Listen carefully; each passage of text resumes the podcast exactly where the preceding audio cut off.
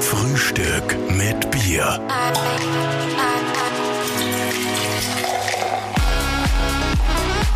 Serviert mit Linzer Bier.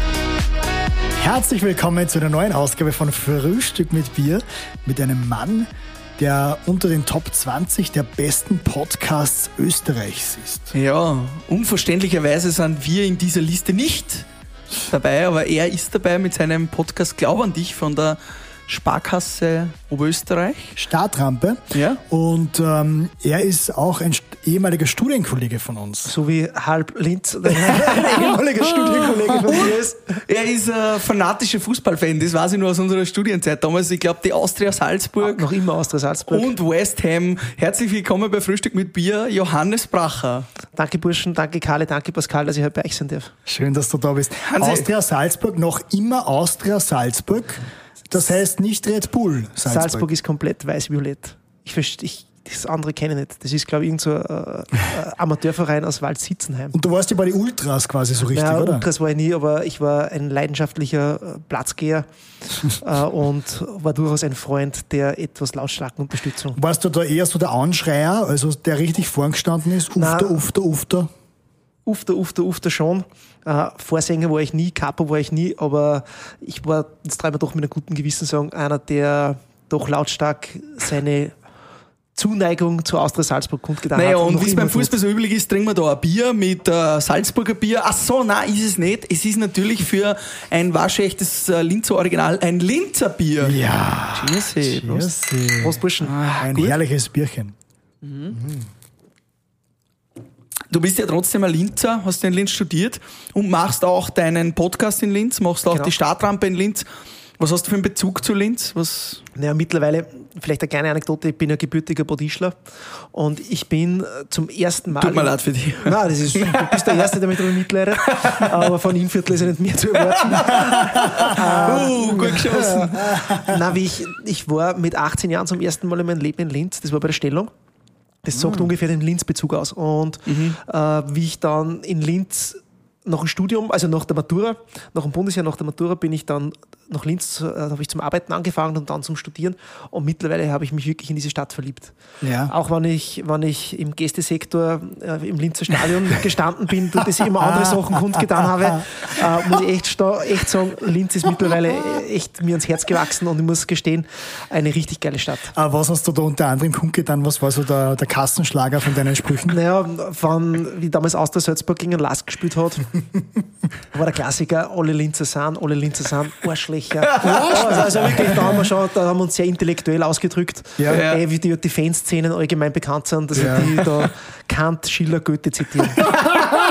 Und HP Baxter. Und HP Baxter Ich natürlich. muss auch dazu sagen, ich habe einen Hansi kennengelernt auf der JKU im Rabheim. Wir waren im selben Stock und äh, mein Bruder hat ihn schon kennt äh, vom Studium und wir haben uns dabei bekannt gemacht am Anfang des Studiums. Ich bin äh, frisch gefangener 18-jähriger Student nach Linz gekommen, hab bis dato auch nur die Stellung in Linz gemacht, durch die ich durchgeflogen bin, Gott sei Dank. ähm, ist der die Intelligenz? Ja, hab quasi, hab quasi echt äh, geschaut, dass ich möglichst wenig damit zu tun habe und hab die dann kennengelernt im Rabheim bei einem Abend äh, mit einem Initiationsritus, wo du wie wir beieinander gesessen sind im Studentenheim gesagt hast, damit man im Rabheim im 9. Stock aufgenommen wird, muss man eine Flaschen Wein aus dem Fenster schmeißen, eine Lare über den über die Schulter nach hinten am Rücken aus und das Fenster war offen im neunten Stock oben. Und du hast mir das gesagt und hast mir die Flaschen gegeben. Und in dem Moment, wo ich die Flaschen in den Tank genommen habe, habe ich schon hinten rausgeschmissen beim Fenster. Ähm, und dann ist die unten zerschellt und dann ist der Portier aufgelaufen und hat gesagt, seid ihr komplett deppert, wer schmeißt da Glasflaschen beim Fenster auf, wir sind hier völlig verrückt. Und wir sind umgestanden und haben sie halt irgendwie dann so auseinandergeteilt und sind in unsere Zimmer gegangen. Und eine Stunde später haben wir wieder weitergesoffen. So, so habe ich einen Johannes Bracher kennengelernt damals. Ah, was wir damit sagen möchten, äh, du bist von einem Moment auf den anderen komplett seriös Ja, geworden. Alter, was ist passiert? was ist da passiert in der Nacht?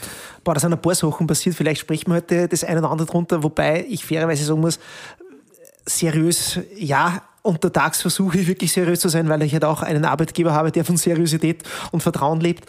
Aber ihr kennt mir, wir waren ja doch auch nach dem Studium einsam mehr unterwegs. Ähm, ich kann mit das, ich kann die Seriosität, Seriosität ganz gut auch ablegen und abschütteln, es drauf ankommt. Und spätestens, wenn ich am Fußballplatz bin, da traue ich mir mit gutem Gewissen sagen, bin ich, oder wenn ich in der Fan, in, im, Fan, in der, im Fansektor bin, bin ich alles nur nicht seriös. Hansi, wir haben Sie beim Studium kennengelernt. Wir haben alle miteinander studiert an der JKU. Mittlerweile bist du bei der Sparkasse ja zuständig für Startups, für die Startrampe, also für alle jungen Unternehmer. Wie würdest du das jetzt zurückblickend sagen bei unserem Studium an der JKU? Wie wichtig und was bedeutet für dich da das Netzwerk? Was hat das für einen Stellenwert? Dann vielleicht auch das Netzwerk zu Fußballfans und was ganz wurscht, was für ein Netzwerk, aber was hat das für Bedeutung für dich ähm, gewonnen? Also Netzwerken ist macht ungefähr 50 Prozent meines Jobs aus. Dass ich zumindest was in der, in der Gründerszene die, die österreichische oder die oberösterreichische Gründerszene betrifft, kann ich sagen, kenne ich jeden, der Rang und Namen hat und jeden, den man braucht. Österreichweit, glaube ich, kenne ich so 60, 70 Prozent, zumindest die, die für die oberösterreichischen Startups interessant sind. Und Netzwerk ist unbezahlbar. Und das hat auch relativ viel mit Fußball zu tun, denn ich kann es jetzt nur von den Unternehmen sagen, wo ich gearbeitet habe. Aber sofern du mit mehrheitlich mit Männern zu tun hast und die Gründerszene in Oberösterreich ist sehr männerlastig oder mhm. auch nicht nur allgemein, die, die, ab einem gewissen Level hast du halt diesen Gender Gap und leider mehr noch. leider, leider, muss man fairerweise sagen, leider mehr Männer als Frauen. Und 70 bis 80 Prozent sind fußballaffin.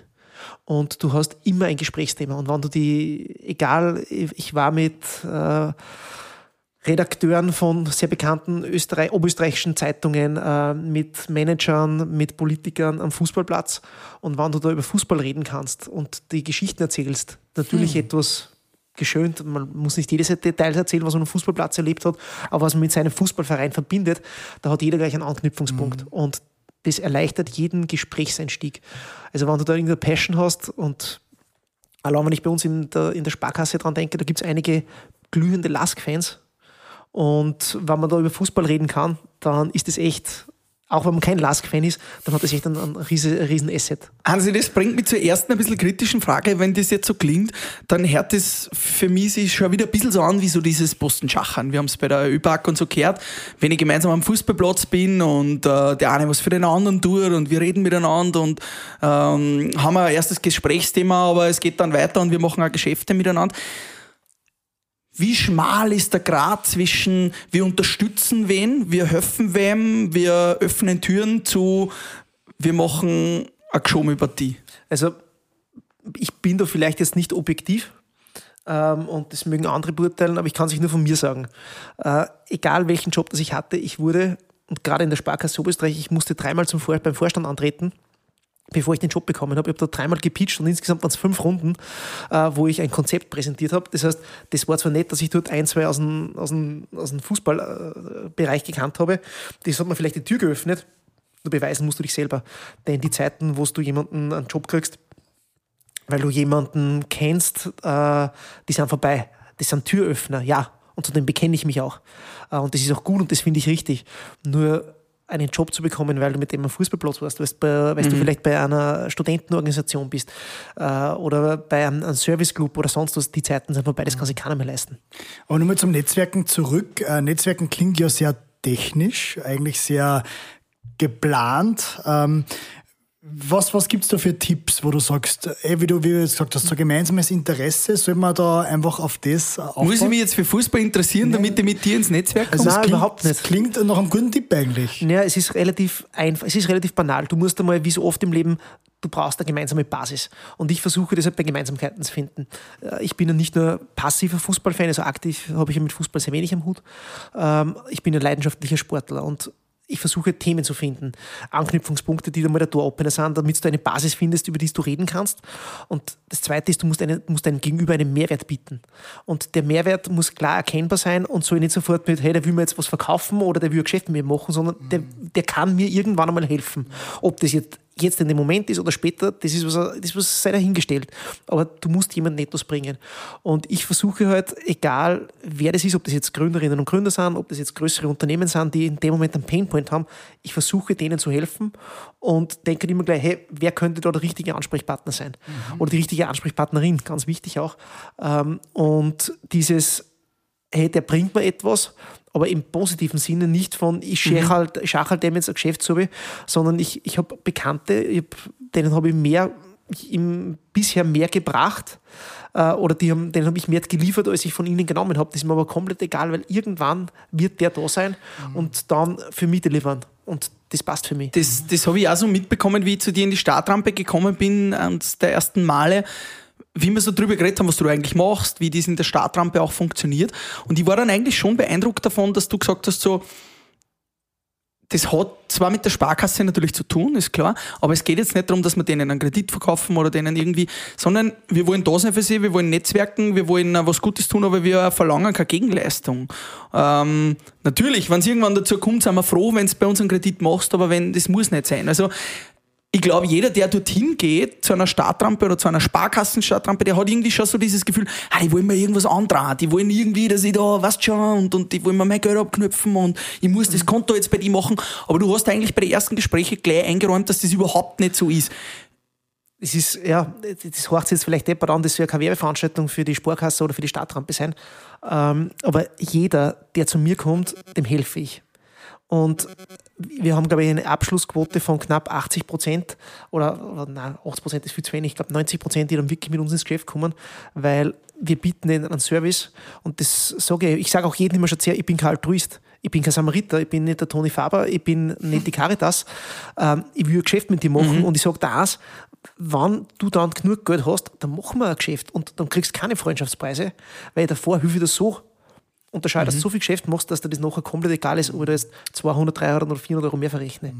Und wenn man das offen und ehrlich am Tisch legt und denen wirklich einen Mehrwert liefert, dann sind die locker bereit, ähm, da dann zu wechseln, beziehungsweise äh, das in Anspruch zu nehmen. Und das ist die Erfahrung, die ich gemacht habe. Die, du, das Wichtigste ist, ich will nicht Kunden gewinnen, ich will Fans gewinnen. Ich will Leute, die herumerzählen, wie klasse das, das ist bei uns und, und wie toll das, das ist. Und das gelingt mir Gott sei Dank sehr, sehr gut. Also nur mehr auf die persönliche Ebene heruntergebrochen, du fragst einmal eine Frage oder Fragen und, Fragen. und überlegst einfach so ein bisschen, was, was sind so Anknüpfungspunkte, wo, was haben wir für Gemeinsamkeiten und dann steckst du auf ein. Also jetzt so richtig beim Netzwerken. Ja, genau. Das ist einfach, erstens, man, man muss eine persönliche Basis finden, wenn man einer komplett unsympathisch ist, dann willst du mit dem nichts zu tun haben. Und da schaue ich mir, was sind Anknüpfungspunkte und da hilft mir trotzdem, dass ich erstens mal der Sport natürlich ein Thema ist, das zweite ist, dass ich, auch wenn ich mich öfters nicht so gebe, aber ich bin, glaube ich, trotzdem ganz gut belesen und habe ein, ein gutes Allgemeinwissen auch über Politik und Wirtschaft, kenne mich in vielen Themenbereichen auf. Das brauchst du einfach, damit du gleich mal einen Zugang findest. Ich bin nirgends Experte, sage ich auch gleich. Also, So ein Stefan Raab-Typ, überall gut. ja, genau. Also aber überall, überall auf der Oberfläche. Ja. Äh, ich, kann die, ich kann sicher mit jedem über ein gewisses Thema reden, aber mit dem dass die nirgends in die Tiefe gehen, das kann ich nicht. Mhm. Ähm, und dann überlegen wir, okay, was hat denn der für einen Painpoint? Äh, wo braucht der Hilfe? Vielleicht weiß er es teilweise noch nicht. Äh, dann sage ich ihm das, dass ich glaube, dass er dort und dort Hilfe braucht oder dass dort und dort ein Anknüpfungspunkt ist. Und man muss auch so ehrlich sein, und ich habe das jetzt schon gerade die Wochen zweimal gehabt, wo ich gesagt habe, es tut mir leid, ich kann dir nicht helfen. So, ich, zu dem habe ich gesagt, schon her, du kannst jederzeit zu mir kommen, dann trinkt man einen Kaffee oder wenn es ein bisschen spät ist, trinkt man Bier. Aber das, was du brauchst, das kann ich dir nicht delivern. Und das ehrlich zu sagen, das macht einen auch sympathisch. Ja. Und das bringt dann auch dann. Weil dann, wann, und dann fragt er, wo kannst du mir denn helfen? Dann sage ich, dort und dort und dort und dort. Und dann meldet er sich genau, weil er weiß, hey, du willst mir nichts mit aller Gewalt verkaufen. Du, bist, du sagst, was du kannst und du sagst, was du nicht kannst. Und, und natürlich ist oft Fake it till you make it auch dabei. Natürlich gibt es Themen, wo ich mich zu 70% auskenne und die letzten 30% verstehe nicht, aber dann, das sage ich Ja, mal rein, ich bin ja nicht ein komplettes Hirsch- äh, Wirstel. Sehr starke Tipps, finde ich. Also auch jetzt für jeden, der Voll. Der Aber hat sich da das Bankgeschäft auch ein bisschen gewandelt in den letzten Jahren? Weil früher war es ja so, da ist man ja schon mit ein bisschen Bauchweh auch zu einer Bank gegangen und Mhm. plötzlich bietet ja die Sparkasse auch, ich meine, wir, wir wollen jetzt nicht über die Sparkasse reden da keine Werbeveranstaltung sein, aber dass es sowas gibt wie eine Startrampe, eine reine, ein reines Office, das körperlich und physisch auch völlig getrennt Kein ist von der Office, also Bank. ganz wichtig, wir sind kein Office, wir sind keine Bankfiliale, wir sind ein Ort, wo du hinkommen kannst mit einer Idee, mit einer Vision äh, und wir, unterhelfen, und wir unterstützen dich, dass diese Vision zu einem Unternehmen wird. Ja. Wir Es ist schon spannend, dass sich das so geändert hat eigentlich. Früher bist du in die Filiale gegangen, schön angezogen mit Krawatten und hast dich angeschissen, wenn du da vorsprechen hast müssen, ich möchte da irgendwas machen. Und heute ist das völlig normal, dass ich dort pitche, äh, zwei Minuten, zwei Millionen Style, quasi Vortrag, was ich habe und die Bank dann sagt, hat der Gesundheitsminister äh, Sneakers an, an, ja. Es ist, wie ist das? Dieser Sta Startup-Hype, der hat so gefühlt in den letzten fünf, sechs Jahren sehr stark zugenommen. Ist der nach wie vor da oder würdest du sagen, ist der schon wieder ein bisschen am Abflauen? Er ist, er ist auf jeden Fall da. Er ist jetzt, der Startup-Hype wird immer mehr corporate. Äh, Das bedeutet, dass immer mehr Unternehmen versuchen, diesen Startup-Style ins Unternehmen hineinzubringen, was grundsätzlich gut ist. Ähm, Was mir ganz wichtig ist, ist erstens mal nicht jeder, der behauptet, er ist ein Startup, ist ein Startup. Ähm, Es geht eher darum zu sagen, hey, ich bin innovativ, ich bin äh, jung im Sinne von, ich habe eine junge, neue Geschäftsidee ähm, und möchte möchte etwas verändern oder möchte etwas bewirken. Denn the purpose of doing it, das ist so ein, ein, ein klassischer Spruch im, im Startup-Life und im Startup-Business. Man entdeckt einen Painpoint und den Painpoint will man lösen. Und viele Unternehmen kommen jetzt drauf und das ist die Bankenbranche, die ja wirklich einem stetigen Wandel ähm, unter, unterzogen ist, die merkt das sehr, sehr aktiv, weil es halt viele Unternehmen gibt, viele Startups gibt, um es mal diesen, diesen, diesen Begriff zu verwenden, die genau in diese Schiene hineingehen. Und ich möchte ein Beispiel bringen. Ich habe im Jahr 2000 mein erstes Ferialpraktikum bei einer Regionalbank gemacht, äh, in meiner Heimatgemeinde Botischl. Ich habe direkt nach dem Studium, ich habe vollzeitmäßig gearbeitet, äh, nebenbei, nebenberuflich studiert und die Zeit, die dazwischen war, wirklich sehr intensiv genutzt, äh, wie wir alle wissen in dieser Runde. also wirklich, wirklich, wirklich intensiv, also wirklich intensiv. So schön. Äh, und habe nach dem Studium dann gesagt, ich will noch mal was Seriöses lernen und habe Bank, habe eine Ausbildung zum Firmenkundenberater in einer anderen oberösterreichischen Bank gemacht. Und zwischen, und jetzt bin ich bei der dritten Bank. Und zwischen der ersten Bank, wo ich war, zwischen der Zeit zur zweiten Bank hat sich schon viel geändert und zwischen der Zeit und jetzt, das ist, ich will nicht sagen ein anderes Business, aber das Auftreten, die Denkweise, die Geschwindigkeit. Natürlich, ich, ich berichte fast direkt zum Vorstand hinauf. Das heißt, bei mir geht es relativ schnell. Ich bekomme auch aber relativ schnell auch Feedback von der Führungsebene, von der ersten. Nur das Mindset hat sich geändert und die wissen das und die sehen das ja auch. Und jetzt gibt es original zwei Möglichkeiten. Entweder du ignorierst das und sagst, gib mir nichts an, Ja. ich mache weiter auf meinem Business, weil da bin ich gut, jetzt gerade. Oder das zweite ist, okay, du blickst ein bisschen in die Zukunft und willst an dem antizipieren. Und der Regulator, der Gesetzgeber, sagt zu Recht in vielen Bereichen, hey, du kannst das jetzt nicht mehr so machen in Zukunft, wie du das jetzt, wie du das in der Vergangenheit gemacht hast. Ähm, du musst was einfallen lassen. Und das ist gut. Denn, um da mal ein Zitat zu bringen, das einzige Beständige im Leben ist die Veränderung. Und nur wenn ich an mir selber arbeite, das ist ja egal ob Unternehmertum, auch die Persönlichkeitsstruktur, äh, nur das bringt mich nach vorne. Glaubst du, dass äh, im Bankwesen und auch bei Startups und Gründern jetzt dann die Kryptos immer interessanter werden? Das ist eine persönliche Frage. Ich habe auch Ja. jetzt vor kurzem Kryptos gekauft und wie, wie, wie, wie Ja. schaut da die Kombination aus? Ähm, für eine Bank ist Krypto ganz, ganz schlimm. Ja, ist ja klar. Das ist ein ja, Riesenthema. Also das das ist ja ist, quasi der Tod jeder Bank. Ja, nicht der, der Tod vielleicht nicht.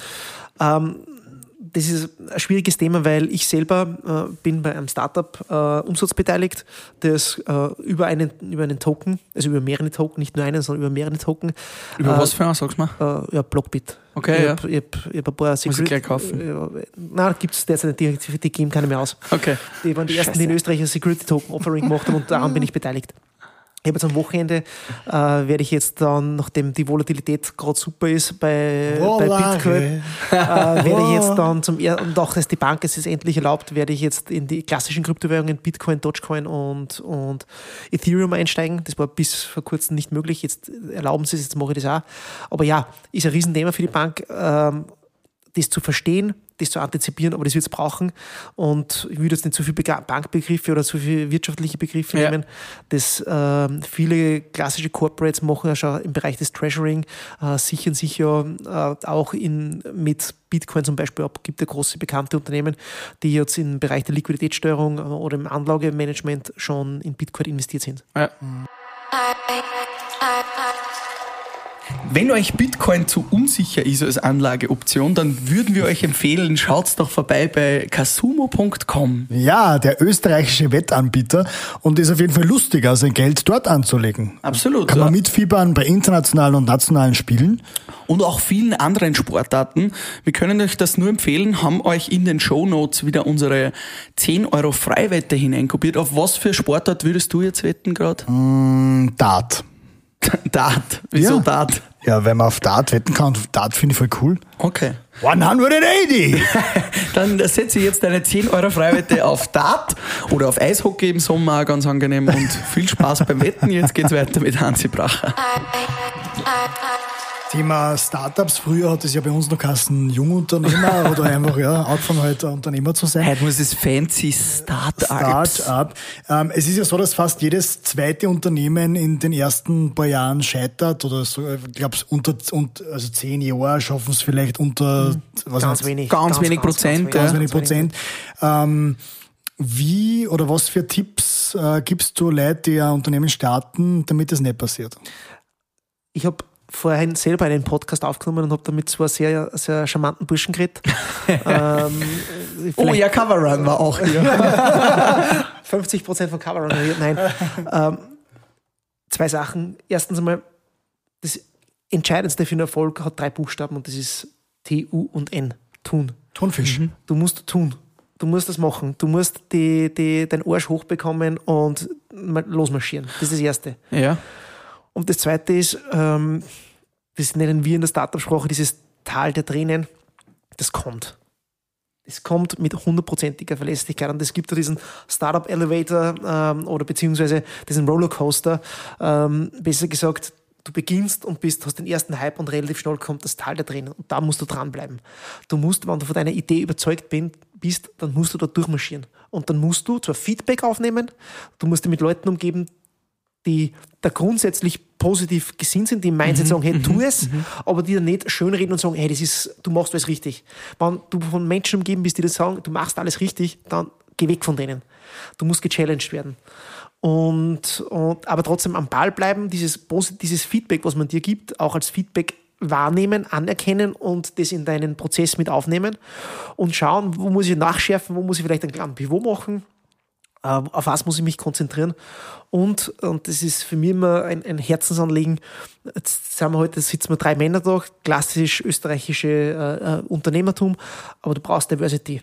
Das sage ich jedem Gründer, der zu mir kommt, sage ich, ein Johannes Bracher im Unternehmen ist Weltklasse. Oder im Management Board ist ein Johannes Bracher ganz, ganz wichtig. Zwei Johannes Bracher, Katastrophe. und wie es ja bei euch ist, bei euch ist auch perfekt aufgeteilt. Ja. Äh, schau, dass du äh, Diversity ins Unternehmen hineinbringst. Unterschiedliche Stärken. hast. Auch die Weiblichkeit. Auch die Weiblichkeit, ganz, ganz wichtig. Ich, habe Das sieht man jetzt an diesem Beispiel 2 Minuten, 2 Millionen, wo die Ja, Jungs die diese Gloves. pinke Handschuhe gemacht haben und völlig gescheitert sind. Wahnsinn, eigentlich, ja. Aber sowas von gescheitert sind, dass sie Morddrohungen kriegen. Ja, das ist eine. Frechheit. Also das ist, das ist auch etwas in dieser Geschichte, was ich schon sehr kritisiere.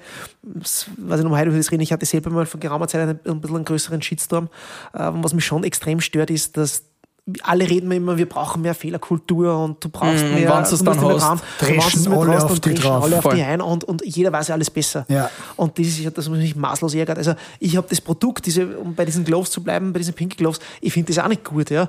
Und ich habe den Pitch nicht gut gefunden. Aber die Idee Aber- ist, man könnte sie ja für viele andere Sachen verwenden. Ja. Sie haben dann gesagt, Hundekot aufsammeln und so. Das gibt ja Beispiel, viele gute Ideen aber mit dem denen Produkt. dann zu sagen, sie sind die größten Vollidioten, die es Ja, auf der Welt und bringt gibt. euch um oder wir bringen aber euch um, Das, das- ist, das heute ist ein Wahnsinn. Ja. Das ist, finde ich, wie soll ich jungen Menschen erklären, hey, glaub an der Geschäftsidee, sei mutig, glaub an die. Wenn ganz wenn ich, Österreich- Wenn ich im selben, Ja. Atem, im selben Atemzug sage, hey, dieser Trottel mit dem Finger auf dem sagt, Alter, Mhm. in welcher Welt leben wir? Da hat es Menschen gegeben, die trauen sich mal, wer traut sich denn schon im Fernsehen auftreten? Das ist ja eine Ausnahmesituation. Dann nur dazu eine Geschäftsidee zu pitchen, nur mal, ich, ich finde das echt nicht gut, ja, und ich habe den Pitch nicht gut gefunden. Nur dann stellen sie die hin, sind von einer Idee überzeugt, und das Einzige, was sie nachher aus Feedback kriegen, ist, dass in Wirklichkeit gescheites System, na, bitte, Ja, das finde ich auch. wohl Ja. man kann ja sagen, hey Freunde, Idee ist gut, falsches, falsche Zielgruppe, falsche Anwendung, denkt nochmal drüber nach, zurück an den Start, äh, macht ein Pivot oder sucht sich andere Zielgruppe. Das bringt mich zum nächsten, zur nächsten Frage. Stark. Man sagt ja oft, also es war bei mir, ich habe ja Unternehmensgründung als Spezialgebiet gehabt da. Eh, ich auch. Und äh, da hat man immer gesagt, dass eigentlich das Team wichtiger ist als die Idee. Also wenn ich mit dem richtigen Ja. Team was gründe, ist das nach wie vor so, dass man Ist sagt, du, wenn ein gutes Team kommt, kann auch die Idee scheiße sein, man kann was Gescheites Ja. daraus machen. Ist das so? Oder sagst du schon, äh, die Idee muss schon auch zünden, die muss schon gut sein? Nein, das überhaupt nicht. Ähm, ich sehe das genauso. Du hast das beste Team. Oder sagen wir so, die, die, die beste Idee kann von einem katastrophalen Team nicht umgesetzt werden. Die werden es nicht auf, den, auf die PS bringen, die, die PS nicht auf die Straße bringen. Hingegen eine durchschnittliche Idee kann abheben. Und deshalb schauen auch viele Investoren oder sehr, sehr viele Investoren, schauen sich natürlich die Ideen an, braucht man nicht diskutieren, aber schauen dann auch, wie ist das Gründerteam zus- zusammengesetzt, passen die das Kindern, die das delivern. Und dieses Gründerteam zusammengesetzt heißt, diese Diversity, die du angesprochen hast, oder was heißt das genau? Wie müssen die zusammengesetzt sein? Was oder muss ein guter Gründer eine haben? Einzelperson ist, was muss er haben? Ja? Es ist ganz einfach. Also Einzelpersonen im Startup-Bereich gründen sehr viel, sehr wenige alleine. Und ich hatte in den letzten eineinhalb Monaten drei Gründer, die alleine gekommen sind. Und das erste, was ich ihnen gesagt habe, ist, hey, sucht euch einen Co-Founder. Äh, Und sei schon mal alleine, dass du jemanden hast, bei dem du dich auskotzen kannst. Das Tal der Tränen gemeinsam. Genau, das ist geteiltes Leid ist halbes Leid, das ist, äh, unterschreibe ich zu 100 Prozent. Das ist mal der erste Punkt. Und was braucht's, wenn du eine technische Lösung hast? Ähm, wenn du sagst, du irgendwas hochkomplexes, du brauchst einen Techniker, du brauchst dann einen, der trotzdem diesen, diese Vertriebskomponente mit hineinbringt, denn es nutzt dir das te beste technische Produkt nicht, wenn du keinen hast, der das verkauft. Umgekehrt, es nutzt dir nichts, wenn du der grandiose Verkäufer bist und du hast ein scheiß Produkt. Ähm, und das dritte ist, du brauchst jemanden für Operation. Das ist auch, weil ich selber von mir eine Riesenschwäche, ich bin katastrophal in der Operation. Ich habe Gott sei Dank ein paar Kollegen. Der Kala. ja, das, Ich wollte es gerade sagen, ja, es passt. es heißt ja immer, wenn's da, ich mache mal zum Beispiel diesen Podcast, haben wir jetzt gleich siebenmal verschoben und, oder achtmal, ich weiß nicht, ob ich immer was mit Pascal ausgemacht, weil mit Kale unmöglich. Der Karl hat nicht einmal gewusst, dass wir den Podcast heute machen. Der ist halt Äh, einfach da gewesen, was, weil er, was? Äh, er hat im Termin gelesen, er hat im Termin gelesen, wir treffen uns heute da bei ihm und fertig. Ja, letzte Woche war der Kalle nur bei mir und dann hat er gesagt, hey, ich freue mich schon so, wenn wir es hier am Mittwoch am Podcast sehen, dachte ich, ja, das ist eh das nächste Woche. Aber lassen wir Kalle in den Glauben, wir wollen mit Termine mit, nicht überfordern. Okay, wenn wir, wenn wir jetzt bei einem guten Gründerteam sind, so wie der Karl und die vielleicht auch damals waren, Ja, ähm, die. Idee ist mittelmäßig, weil DJ werden und Moderator werden mit unserem Ötter war ja mittelmäßige Idee. Wann ist der Punkt, wo du sagst, jetzt sollst aufgeben, lass es? Oder wann ist der Punkt, wo du sagst, mach weiter? Also wann gibt es so den Punkt, wo du sagst, das hat keinen Sinn mehr? Naja, wenn's, der Punkt, wo es keinen Sinn mehr macht, ist dann, wenn es schon mehrere am Markt gibt, die das besser machen wie du. Dann ist es vielleicht wirklich gescheiter. Es gibt ja bessere Moderatoren wie und wir. Es gibt aber bessere Moderationsteams wie wir. Also Und bessere das, DJs. Es gibt ja natürlich an dieser Stelle auch zu sagen, also, ja, das ist leicht gesagt. Weißt du, was ich meine? Es gibt viele, die besser auflegen. Es gibt David Guetta und Co. Ja, danke für das. Für, für, ich schärfe natürlich nach. Also, wenn du siehst, es gibt Leute oder es gibt Unternehmen am Markt, die dasselbe anbieten wie du, damit mehr Geld verdienen und du kein Geld verdienst nach einer gewissen Zeit, dann ist klar, du lässt das. Ähm, Ja, aber dann müssten wahrscheinlich 70 Prozent der Wirten zusperren. Stimmt auch. Jetzt fordern wir ein bisschen. na, na, das sehe ich jetzt nicht so. Ähm, das glaube ich nicht, dass bei 70% bei der Wirten so ist. Aber die bieten auch dasselbe an. Gutes Essen, gutes Trinken und eine nette Lokalität. Na, es, es Es müssten 70, es müssten 100% der Banken zusperren, weil für mich Nein. sind alle gleich. Nein, sonst nicht. Also das Ja, das ich sagst du so. Nein, das aber ich sag habe überhaupt nichts mit Banken am Hut. Für mich sind eigentlich alle gleich. Sie geben mir einen Kredit oder sie geben mir keinen Kredit. Ja, die meisten geben wahrscheinlich keinen Kredit. Ja, das, das, ist, das liegt aber wieder an meiner, das liegt an meiner Persönlichkeit. Ja, aber, aber was ich meine? Wenn ich mich in dem Sektor nicht auskenne, sehe ich natürlich schnell einmal, Nein, äh, es ist relativ ähnlich, das war jetzt provokant Ja. gesagt, es ist eine Ähnlichkeit da. Ja, natürlich, du kannst, natürlich liegen oft die Unterschiede im Detail. Ne, Ich rede jetzt von der Startup-Branche. Und ich sage das Beispiel Runtastic, äh, weil halt das das bekannteste österreichische Startup ist. Und Runtastic hat ja nicht mit einer App begonnen, wo du Läufe ähm, trackst, sondern haben wir komplett anders bekommen. Hat- Sind dann draufgekommen, hey, das funktioniert nicht, haben aber erkannt, die Technologie ist richtig, ich mache einen Pivot und haben sich dann ihre Nische gesucht. Also Sie haben, um das zu ergänzen, Sie haben einen vorgefertigten Parcours Genau. gehabt und da haben Sie die, die Pace und die Geschwindigkeit äh, und gemessen. Mit, mit, genau. Und sind draufgekommen, hey, das ist, die Idee ist Weltklasse, aber die Art und Weise, wie sie es machen, passt nicht. Und jetzt bringe ich ein Beispiel. Ein Bier kaufen, weil wir von der Gastronomie geredet haben. Ein Bier kaufen kann ich mir im Boschacher Stüberl äh, genauso gut wie im, im Blauschall oder In der Sandburg. in der Sandburg. Aber das Feeling, die Atmosphäre loslassen zu können, coole, einen coolen Sound zu haben, lässige Leute rund uns mir, das habe ich ehrlicherweise nur in der Sandburg. Und Deine 10 Euro bekommst du später. wir haben 50 ausgemacht. ja, aber das musst du doch jetzt nicht so sagen. Du, was ich weiß schon, was du meinst. ja. a- Aber das macht ja auch wieder das Team aus. Also Ja, das macht ja wieder nur das Team aus. a- was sagen wir's? A- Weil ob eine gute Könnerin da ist oder nicht, macht was anderes aus, wie wenn ich einen, einen Typen habe, den es nicht interessiert und der kein guter Könner ist. aber ich, ich sage euch das ganz offen ehrlich. Ich- Wir haben es ja selbst gesagt, ich bin natürlich wirklich, ich traue mal sagen, überdurchschnittlich sportlich. Und bei uns endet jede Gruppenausfahrt endet in irgendeinem Gosgarten. Das ist äh, wie das Amen im Gebet. Und, weil sonst fahren wir, das wird vorher schon, also es wird, es wird selten die Strecke definiert, aber es wird immer definiert, wo wir enden und wo das Bier getrunken wird. Und das ist so wichtig, wo du das nachher trinkst, ob da die, Stimmung passt, ob da ein guter Mut ist. Wir sind oft schon äh, dreieinhalb, vier Stunden mit Radl gefahren und nachher sechs, sieben Stunden bei den Wirten versumpft, weil es einfach passt hat. Und das ist schon ein Alleinstellungsmerkmal. Fühle ich mich dort wohl? Äh, kriege das Bier so eingeschenkt, dass ich wirklich, dass das dass mir das glücklich macht, weil ein Durst stillen tut Wasser auch. Aber das bringt mich nur zu einer Frage. Bei uns auf der Uni, während unserem Studium, hat es eigentlich immer geheißen Hard Skills, Hard Skills, Hard Skills.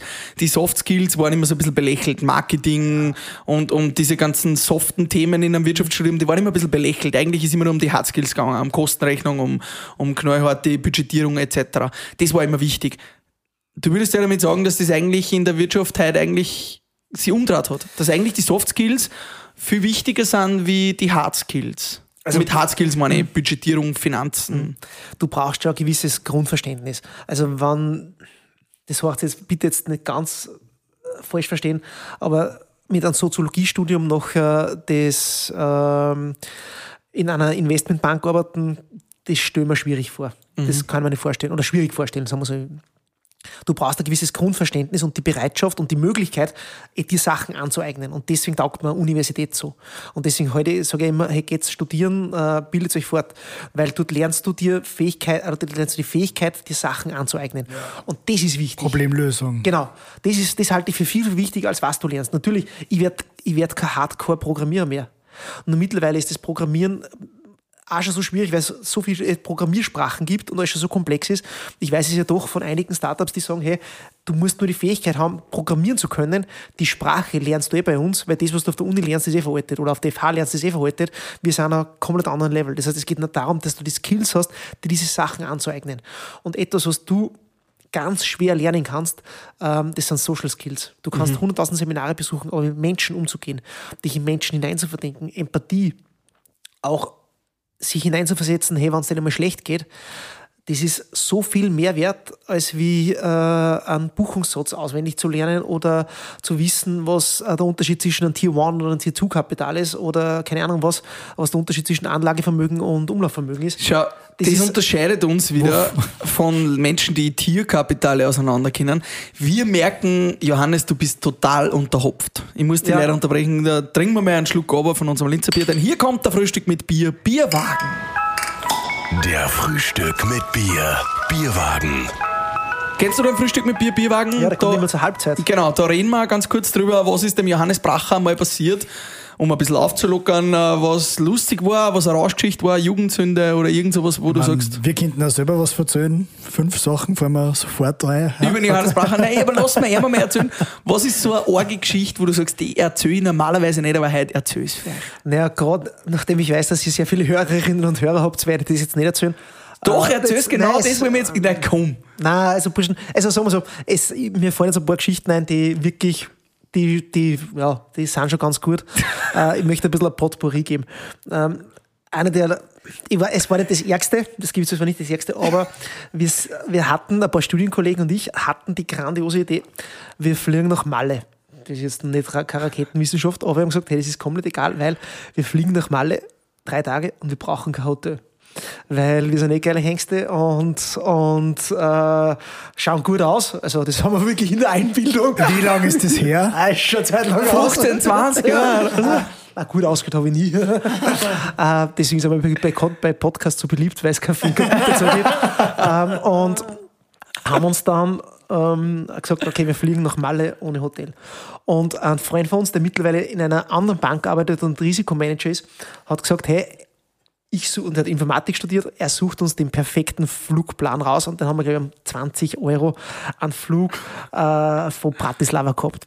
Um 14 Uhr. Was man aber nicht behindern ist, wenn du am Freitag um, 20, um 14 Uhr von Bratislava wegfliegst und zurück am Samstag um 19 Uhr, dass das viel mehr wie 24 Stunden sind. Und wir haben sie, weil wir alle schon so nervös waren, haben wir sie schon um 6 in der Früh getroffen und haben dort schon zum Tanken angefangen. Lange Rede, kurzer Sinn, wir haben dann dort halt, sind dort hingekommen und haben sich vollkommen, also wirklich und genau das nächste so, jeder, der was anderes ist, wie was ohne also wer, wer was Antialkoholisches trinkt, der kriegt, kriegt so, so äh, ja, Watschen und, das, und ein paar andere Sachen. Lange Rede, kurzer Sinn, es ist komplett eskaliert.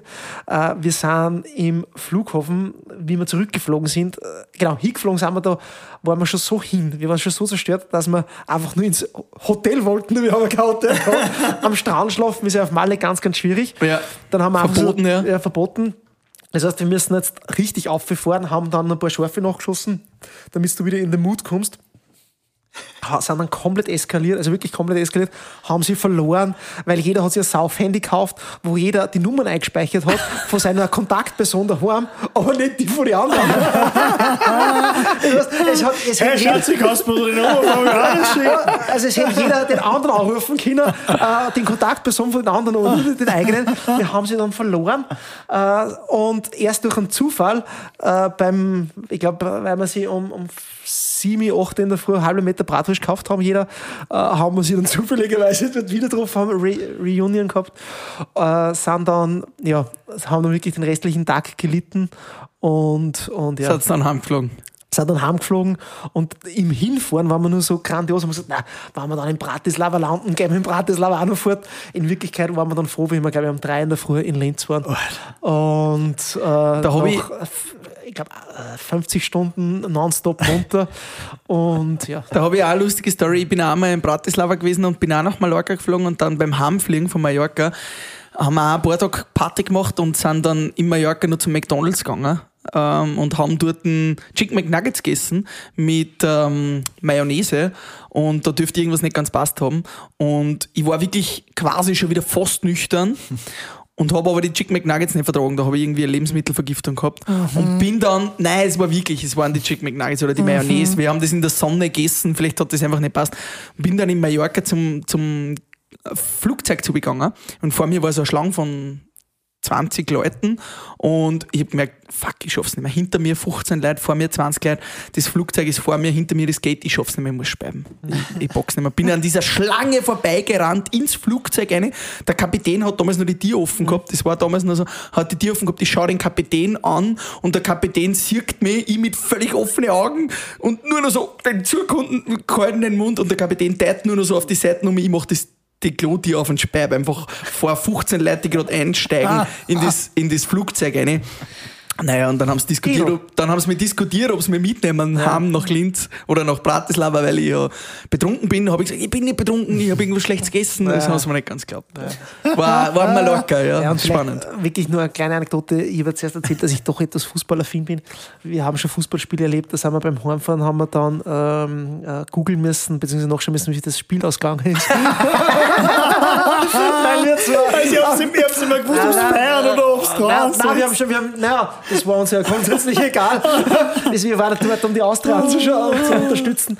Äh, aber da hat es auch schon Momente gegeben, da haben wir echt nicht mehr gewusst, äh, wie Spielsgang ist. Aber Haben habt Sie, ihr da einmal, Entschuldigung, das möchte ich schon noch wissen, habt ihr da einmal geschlägert? Also war das so richtig Hooligan-mäßig? Naja, geschlägert ist jetzt viel. Äh, sagen wir so, wir haben sehr intensiv die Interessen der Austria vertreten. also, Thema Sport passt eigentlich ganz gut. Du bist jetzt mittlerweile so seriös, bist der Startup-Gründer in der Bank etc. Machst da wirklich viel Sport. Das sieht man, also du bist der Sportskanone, das kann man neidlos anerkennen, dass dein Bauch zwei, drei Zentimeter kleiner ist als wie unserer. Du hast Genauso wie andere. Was? Ja, du hast ein bisschen mehr Muskeln wie wir, aber wirklich nur ein bisschen mehr. Wie ist das? Ist Sport für dich äh, in diesem stressigen Alltag und in diesem Startup-Ding, in dieser Kreativität, ist das auch ausgleichend und du sagst, den brauche ich unbedingt? Ja, also ich kann es jedem empfehlen, sucht sich ein Hobby. Bei mir ist es halt der Ausdauersport. ähm, Das ist halt Swim, Bike, Run, also in der, in der Kombination oder Skitouren gehen im Winter. Und für andere ist es vielleicht Briefmarken sammeln oder Eisenbahn bauen oder keine Ahnung was. Oder Schachspielen, aber es sucht sich das für mich. Und ja, und ich brauche halt den Sport Sport wirklich zum Abschalten, zum Runterkommen, auch mich selber zum Challengen ohne da jetzt großartig, äh, das soll nicht angeberisch klingen, aber ich habe doch am Ironman klar unter 10 Stunden, also wirklich weit unter 10 Stunden gemacht. Ich habe Ötztaler Radmarathon gemacht, ähm, äh, New York Marathon, dreimal einen Schwimmmarathon gemacht. Also alles, was mit Ausdauersport zu tun hat, alles, was lang ist, habe ich da schon mal gemacht und das bringt mich so oft an meine Grenzen und die bringen mir im beruflichen, weil du einfach äh, in der beruflichen Situation so viel, weil du dich selber zu challengen lernst und weißt, wenn du glaubst, es geht nicht mehr, dann geht die Party erst richtig los. Mhm. Und, die, und hallo, ich bin heute in der Früh 19 Kilometer vom Frühstück gelaufen und, 19. und, und habe mir einfach gedacht, hey, Linz ist so schön und bin durch, durch Ufer, mhm. durch die Stadt durch und, und, hab mir, und ohne Musik natürlich und Wieso ohne Musik? Weil ich, ohne Musik, ohne allem, weil ich das einfach, da will ich mit mir selber ich will nachdenken, mhm. da will ich nicht beeinflusst werden, ich will die Natur nach, äh, also in Urfall will ich die, die, die, Natur wahrnehmen und in der Stadt will ich dieses Aufwachen erleben. Wenn die Leute, wenn es staut, wenn die Leute, wenn es wuselig wird, das gibt mir extrem viel. Also das ist für mich unglaublich. Also du stehst ja wirklich um, um vier in der Früh oder fünf in der Früh auf, ja. ähm, um noch schnell mal deine, weiß ich nicht, Marathons zu radeln. Ja. Halbmarathon mit 19 Kilometern quasi. Was, was, er auch gemacht hat, ist, äh, er ist die, die Himalaya Höhe. Äh, ah, ja, die, die, die das Everest, ne? Habe ich auch gemacht, ja. Mount Everest Höhe, 8000 irgendwas. Was, 8800, wir haben dann 9200 draus gemacht. Ähm, äh, Höhenmeter bist du mit dem Rad auf und ab, mhm. also hinaufgefahren in einem Tag, also die GIS, weiß nicht, 14 Mal auf oder was? Nein, es war noch, also Linzkirchschlag ähm, 19 Mal. 19 Mal. 19 Mal, glaube ich. Unfassbar. Ja, das sind halt, ja, das, da kommst du schon an Momente auch und das muss ich schon sagen, das ist echt cool. Vor allem, wenn du dann merkst, es geht nicht mehr, oder du denkst, es geht nicht mehr, und dann machst weiter, weil ich kann, ich habe das, wie ich mich für einen Ironman trainiert habe, habe ich das zwei, dreimal gemacht, dass ich mich so leer gemacht habe, also wirklich, dass ich einfach so nur einen Durst und Hunger gehabt habe, wo man gedacht habe, es geht nicht mehr, und komischerweise ist es gegangen. Und das bringt da für den Geist so viel. Ist das dieses, also beim Marathon sagt man ja, der, der, Mann mit dem Hammer. Ab Kilometer 35. Ja, ja. aber Kilometer 35, du sagst, das Tal der Tränen, ist das irgendwie auch vergleichbar mit einem Startup, mit der ja. Arbeitswelt, mit dem täglichen Kampf da? Dann, wenn es so richtig weh tut, dass es gar nicht mehr geht, weiterzumachen, ist mhm. das irgendwie eine Anekdote auch für dich selbst, um immer wieder weiterzumachen? Ja, weil vor allem man, sagt, man merkt dann genau in dem Moment, zu was der Mensch eigentlich oder zu was man selber eigentlich fähig ist, wenn man das Werkzeug hat, also immer die Grundvoraussetzung, man bringt die Grundvoraussetzung mit, dass man das erleiden kann. Aber Was ist die Grundvoraussetzung? Im, beim Ausdauersport ist es, dass ich die Kondi habe. Äh, beim Unternehmertum ist es, dass ich die Skills habe, ein Unternehmen zu führen und auch dann, wenn ich 100.000 Rückschläge habe, noch immer da, da die, das Ziel in Augen zu haben. Dieses, diese Fokussierung auf das Ziel, das was Mindset. ich erreiche, das Mindset. Und wenn ich das habe, dann ist jeder, natürlich tut es weh wenn jemand zu mir sagt, hey, uh, Ironman tut nicht weh, dann liegt, dann war hat er sich nicht gewöhnt, dann war das ein Erholungsurlaub, dann war er zu langsam. Oder wenn einer sagt, er ist in Ötztaler Radmarathon gefahren äh, und, und aufs Dimmelsjoch hinauf oder beziehungsweise äh, aufs, äh, das, hat, das hat ihn nicht gechallenged, dann muss ich gestehen, hey, Alter, dann, dann hast du nicht gewöhnt. Aber in, genau in dem Moment ist das wenn du dann das abrufen kannst und weißt, es tut weh dann weißt du aber auch, dass die Belohnung im Ziel oder wenn du dann erfolgreich bist, vielleicht im, im Startup-Tum deinen Exit schaffst, einen Investor findest, wenn du dann äh, an dem Market, an, an, Market bist, deinen, aus deinem Prototypen äh, ein Produkt launcht, das ist so viel wert, das ist unbezahlbar.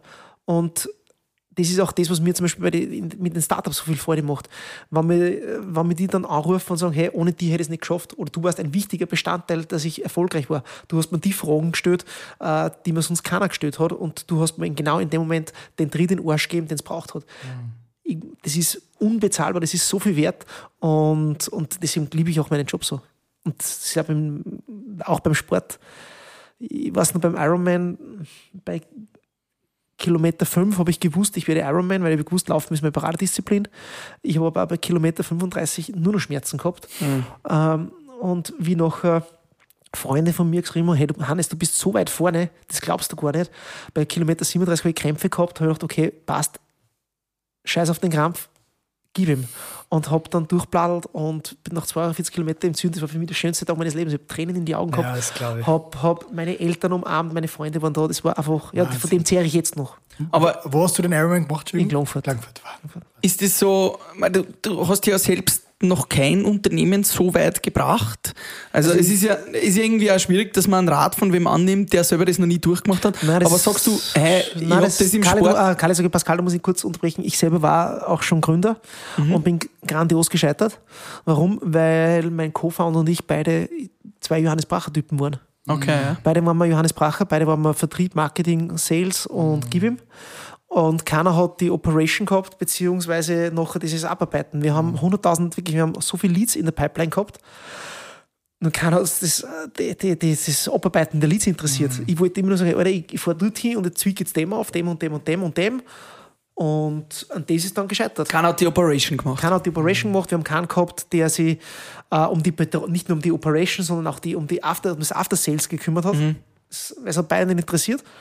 Und ich habe dann zu einem gewissen Zeitpunkt hab ich gesagt, hey, wir sind gute Freunde. Ähm, es ist jetzt der Zeitpunkt da, einer von uns zwei muss aussteigen, ich steige aus, ich schenke dir meine Anteile.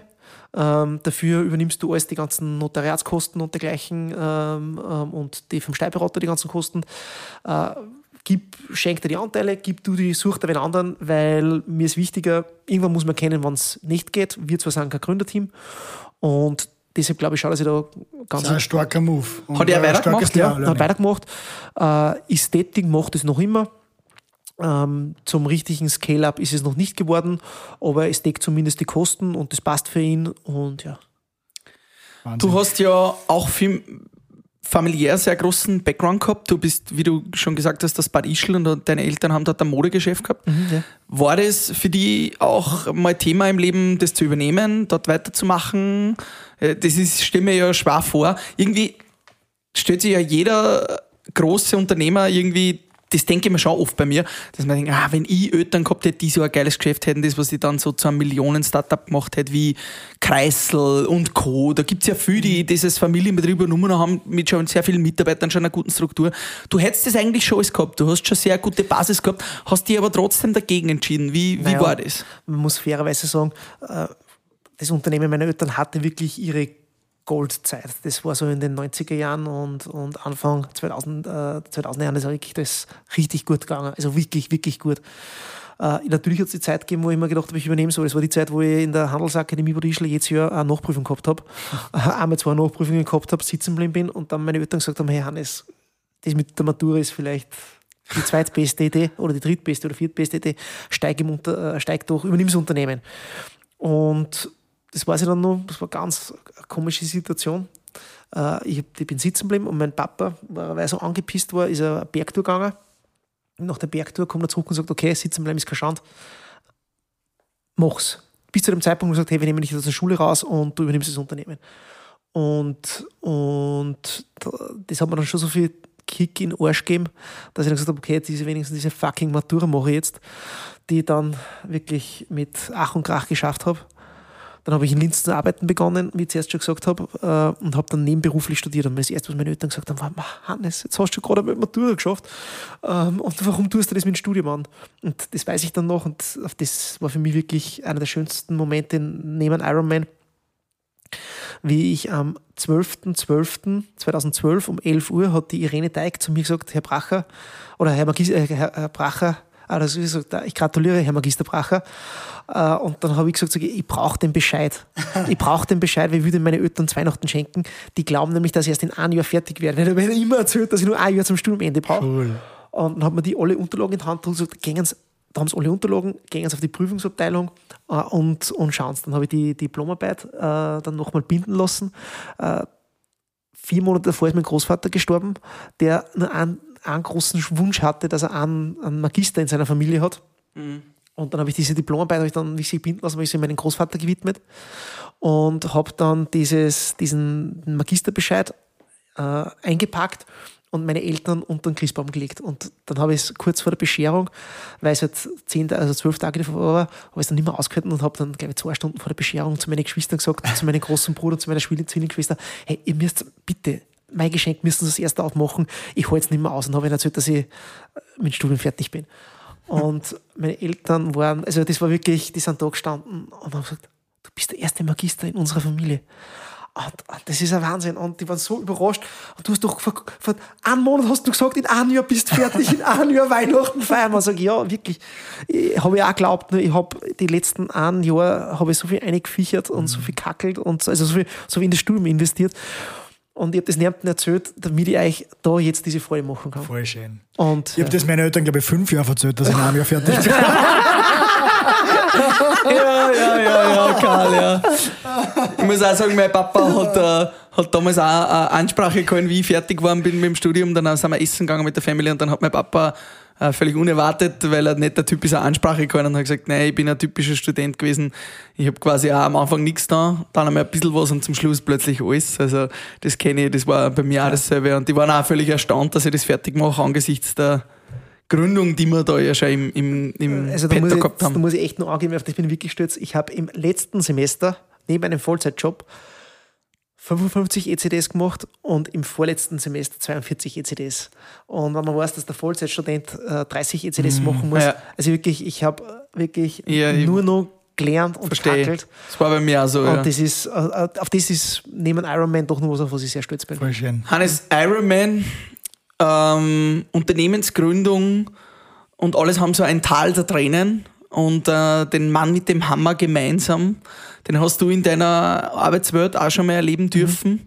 Ähm, äh, es war damals eine schwierige Situation. Wir haben die Situation alle mitbekommen. Du hast die Kepler Society geleitet und hast dann ja, einen Fauxpas dir geleistet, der dir medial und gesellschaftlich sehr viel Shitstorm eingebracht hat. Wie war die Situation damals für dich? Wie hast du diesen, dieses Tal der Tränen aufgenommen und wie hast du gesagt, ich verwandel's und mach quasi einen Elfmeter draus? Ähm, also vielleicht kurz erklärt, es ist damals um Inserat gegangen bei einer Studentenorganisation, wo mir nachgesagt wurde, dass ich da ein Nazi-Zitat bringe. Das Riesenglück, was ich zu dem Zeitpunkt hatte, dass mich jeder, der mich kennt, der weiß, dass ich mit der Ideologie nichts zu tun habe. Das heißt, ähm, jeder hat gewusst, okay, das ist einfach shit happens. Das heißt, das hat mit der Person nichts zu tun, das ist einfach wirklich ein dummer Zufall. Äh, das Lustige war, wie das damals an ich bin mit Freunden, waren wir essen, wir sind auf einen, einen Ball gegangen und mein Handy hat die ganze Zeit vibriert, weil lauter Push-Notification gekommen sind. Hey, du bist getaggt dort und die Leute kommentieren das. Und ich habe zu dem Zeitpunkt gewusst, das ist mein Ende. Das hast du da schon das habe ich Zu gewusst. dem Zeitpunkt war mir ziemlich klar und das war mir spätestens klar, wie ich gesehen habe, dass das, glaube ich, auf Facebook 120 Mal geteilt wurde. Und dass Und du, man muss sagen, du warst ja vorher sehr erfolgreich und Mhm. das Gesicht der Kepler Society. Du hast die Kepler Society zu dem gemacht, was es ist. Also Kepler Society, für alle, die das nicht kennen, ist die, äh, der Alumni-Club auch quasi derjenigen, die die's- die Johannes Kepler Universität abgeschlossen haben. Ja, genau. Also ich habe die- ich hab das Startup Center, also das, das, das Thema Gründen auf der Universität sehr gepusht. Ich habe den Alumni Club geführt, das Karrierecenter. Wir haben so ziemlich jede, das sage ich schon auch mit einem durchaus mit einem Selbstbewusstsein, jede Kennzahl, die es gegeben hat, haben wir nicht erreicht, sondern die haben wir explodieren lassen, weit drüber. Und an dem Abend habe ich schon gewusst, boah, Alter, das, das war's. Habe das dann meinen Chefs geschickt. Der eine Chef hat mir am nächsten Tag um 8 in der Früh angerufen und gesagt, ah, alles halb so wild, das ist die, die, die, die Geschichte, kannst vergessen. Und um 10 Uhr ruft er mir an und sagt, du, das ist nicht haltbar. Dann habe ich gesagt, hey, ihr müsst mir helfen, weil das stimmt ja nicht. Sag ich, jeder, der mich kennt, weiß ja, dass das nicht stimmt. Ja, Ich bin ein Kanadier, ich bin, ich bin vielleicht irre und geisteskrank und, und goschert, ja.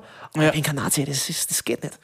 Und was mir aber, und natürlich, da ist mal ins Rad gegangen, was ein paar Leute, das haben, das muss man schon im Nachhinein sagen, das habe ich so nie gesagt. Ich habe auch, äh, es hat jeder das Inserat gekannt, ja.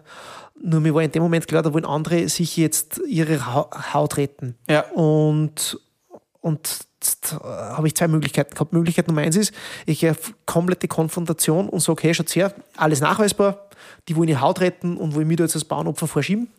Ähm, nur was passiert? Das Thema bleibt noch länger in den Medien und ich werde für potenzielle Arbeitgeber wahrgenommen als einer, der Kämpft Konfrontation dann, sucht. ja. Der verrät. Der verrät. Oder die Möglichkeit zwei ist zu sagen, okay, ich nehme die Schuld auf mich, sag und Verantwortung. die Verantwortung und zu dem bekenne ich mir auch, es war mein Fehler, mir hätte das nicht, ich habe dieses Zitat wirklich nicht gekannt, sag ja, oder ich habe es so, ich habe es gekannt, aber ich habe nicht gewusst, dass das äh, Ideologisch- äh, ideologisch In Wahrheit behaftet war. du, wo, wolltest du zielgruppengerechtes Genau. Marketing machen. Genau, und ich habe nicht gewusst, dass das ähm, äh, so, so ideologisch behaftet war. Das war mir echt nicht bewusst. Und habe das Erste, was ich gesagt habe, okay, ich übernehme dafür die Verantwortung, das ist unter meiner Ägide passiert. Und ähm, mehr sage ich dazu nicht, weil ich kann mich nicht rauswinden oder ich will mich nicht rauswinden. Es ist publiziert gewesen, drei Jahre hintereinander. Im dritten Jahr ist es halt aufgefallen. Äh, Und im dritten Jahr habe ich dann erfahren, dass das irgendwann einmal wer anderes auch verwendet hat. Und habe die Verantwortung übernommen. Und, ähm, und statt in die Konfrontation zu gehen und dort Öl nachzugießen und sagen und den andere Leute zu beschmutzen, habe ich gedacht, ich habe nichts davon, weil ich will ja wieder einen Job haben. Und du hast ja schon Existenzängste gehabt. Und es gibt jetzt über Existenzängste gehabt. Hey, ich habe damals eine Wohnung gekauft. Aber man muss schon sagen, du bist nicht der Typ, der von Haus aus einfach nachgibt. Also du bist schon, wir kennen die Bracher, du bist schon einer, der Konfrontation auch sucht, Ja, wenn sie natürlich. da ist. Ja. Waren da andere Einflüsse oder hast du wirklich von dir aus in dem Moment gesagt, loslassen? Jetzt muss ich die Verantwortung auf mich nehmen und muss da zurückziehen? Oder hast du da schon auch Berater gehabt, die gesagt haben, hey Alter, das macht jetzt keinen Sinn mehr? Ich habe Freunde gehabt und die habe ich noch immer, die damals wirklich zu meiner Seite gestanden sind. Das war eine, war der, der Max Eiselsberg, der mich da wirklich Mhm. Der uns gleich angerufen ja, hat. Ja. Der mich da Am wirklich, Tag, ja. äh, der mich da wirklich begleitet hat. Äh, natürlich meine, meine, meine Familie ähm, und, und auch andere Freundinnen und Freunde, die da waren. Und ich habe ich hab dann am Tag, dass man sich das vorstellen kann, zwei Handy-Akkus vertelefoniert. Entweder vertelefoniert, WhatsApp, Messenger oder sonst was. Und ich, hab, und ich hatte nur ein Ziel, ich will aus den Medien raus. Und wenn du als kleiner Johannes Bracher eine Zeitung auf der Titelseite 1 füllst, Titelseite, äh, den Leitkommentar eines unter einer großen Öst oberösterreichischen Zeitung bekommst, wenn du nicht nur den Leitkommentar, die Titel, also die Seite 1, sondern auch dann die Seite 2, du die Hälfte Seite füllst, wenn du im Teletext stehst, wenn auf Instagram, ich habe damals gehabt, äh, ich glaube 1100 Follower und an dem Tag haben sich zweieinhalbtausend Leute meine Instagram-Seiten angeschaut. Also da, da weißt du dann auf, Alter, da passiert was. Ja. Ja. die sind da leider nicht alle gefolgt, Nicht, oder? nein, nein, nicht, nicht alle gefolgt. Ähm, also da, da merkst du ja, oder wenn du, äh, ein Freund von mir, der äh, hat dann einmal so ein Medienre äh, Medienresearch gemacht, der hat gesagt, du warst in jeder Zeitung. Du warst sogar in die Vorarlberger Nachrichten. Im Teletext, also ein Studienkollege hat mich angerufen. Es Mhm. war ein bisschen ein Sommerloch, muss man sagen. Ja, es gell? war, nein, das war, das war kein Sommerloch, es war, das war im Jänner und das war im Jänner und zwar zwischen, es war an dem Wochenende das Skirennen ausgefallen, also der Marcel Hirsch hat nichts gewonnen und es war vor der Brexit-Abstimmung. Das heißt, es, ist, es sind die ganzen Skirennen an dem Wochenende abgesagt worden. Es war keine, die Brexit-Abstimmung war noch nicht. Das heißt, es war einfach, es war, es war Platz da zum Füllen. Und der, der das damals angestoßen hat, muss man hoch anerkennen. Also, ich kenne ihn nicht hoch an, aber der hat das echt damals richtig gut gemacht. Der hat das halt viral gemacht. Und ja, und für mich war in dem Moment klar, okay, ich will wieder einen Job haben und ich will ja nicht, dass mich die Leute immer mit diesem Thema verbinden.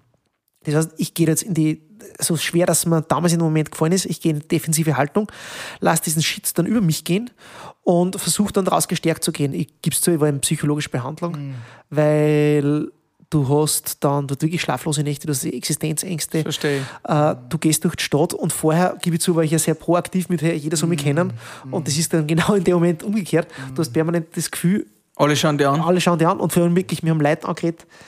Vor allem, wir haben auch dann Unternehmer angerufen. Da war ja, ich, äh, Generaldirektoren diverser Unternehmen haben mir angerufen und ich habe gar nicht gewusst, dass die meine Handynummer haben äh, und haben gesagt, hey, egal was passiert, wir wissen, du bist ein super Kerl, du kriegst einen Job bei uns.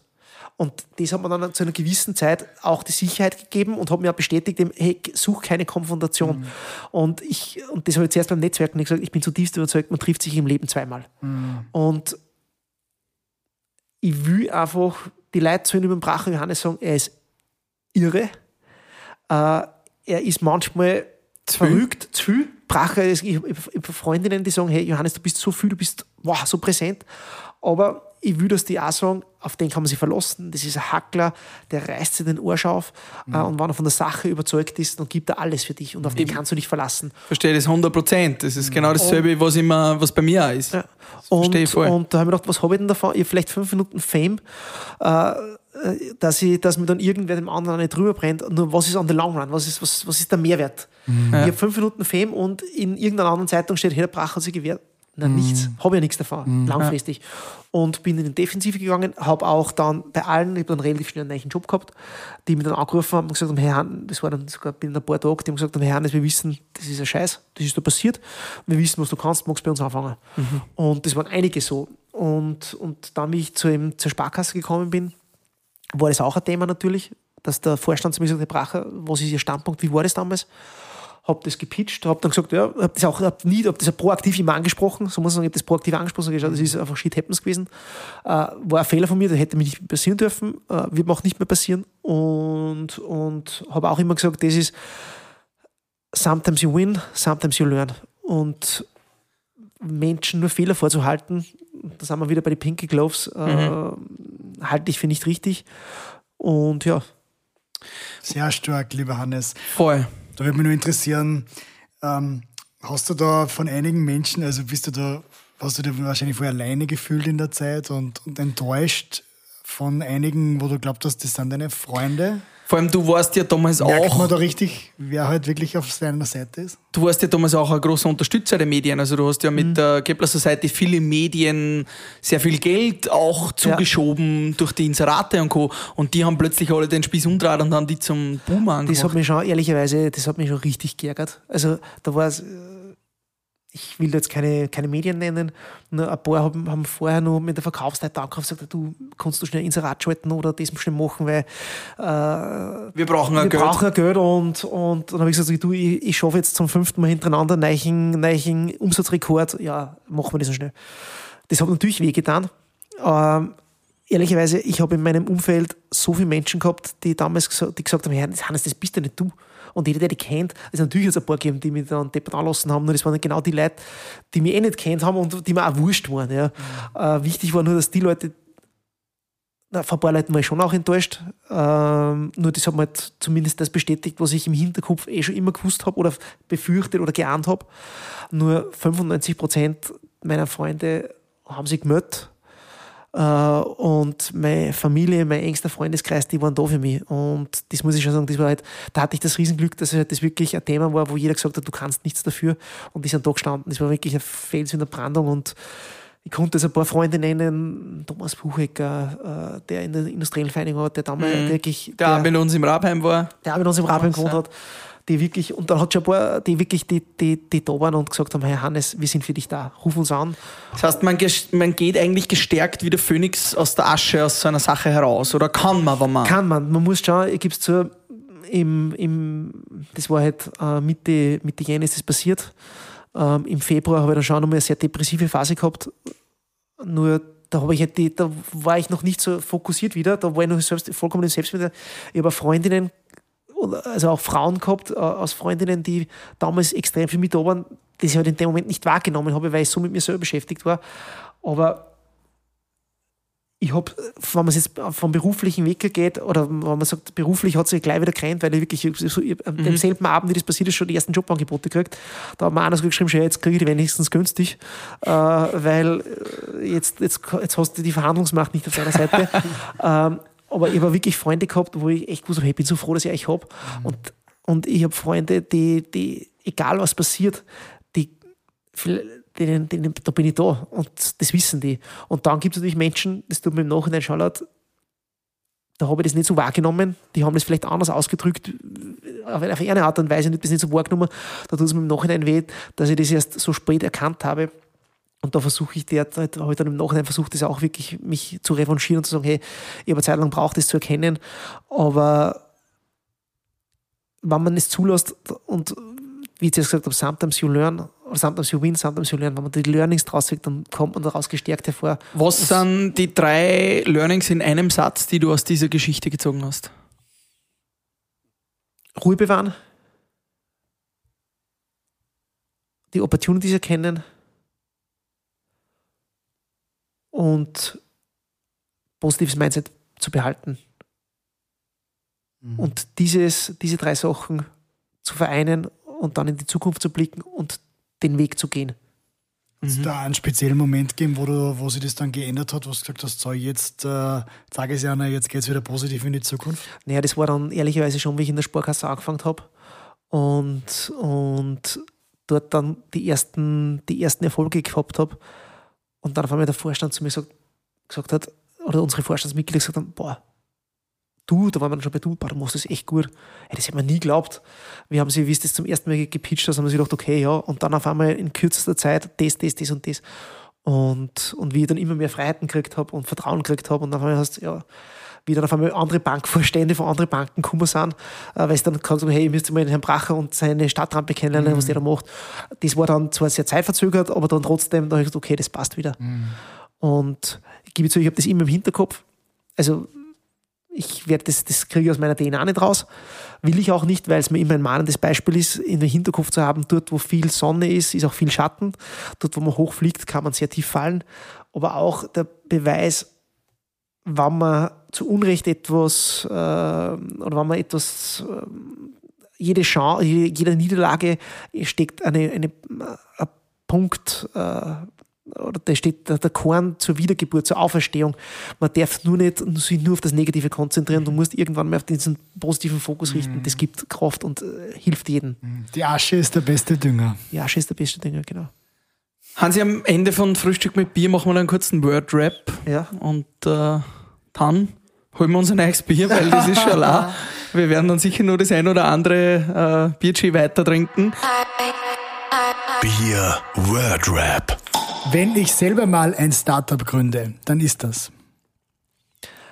Ein, ein Produkt oder eine Dienstleistung, die sich nicht digitalisieren lässt.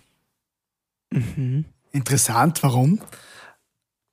Wenn du etwas nicht digitalisieren kannst, dann ist die Chance, dass es dir jemand kopiert, gering. Dann hast du ein Alleinstellungsmerkmal und wenn du ein Alleinstellungsmerkmal hast, hast du eine Marktmacht und wenn du eine Marktmacht hast, kannst du den Preis, Preis äh, diktieren und wenn du den Preis diktieren kannst, dann müssen die Leute zu dem Preis kaufen, den du vorgibst und verdienst viel Geld damit. Klingt voll logisch, aber was sagst du zu diesem NFT-Künstler, der gerade.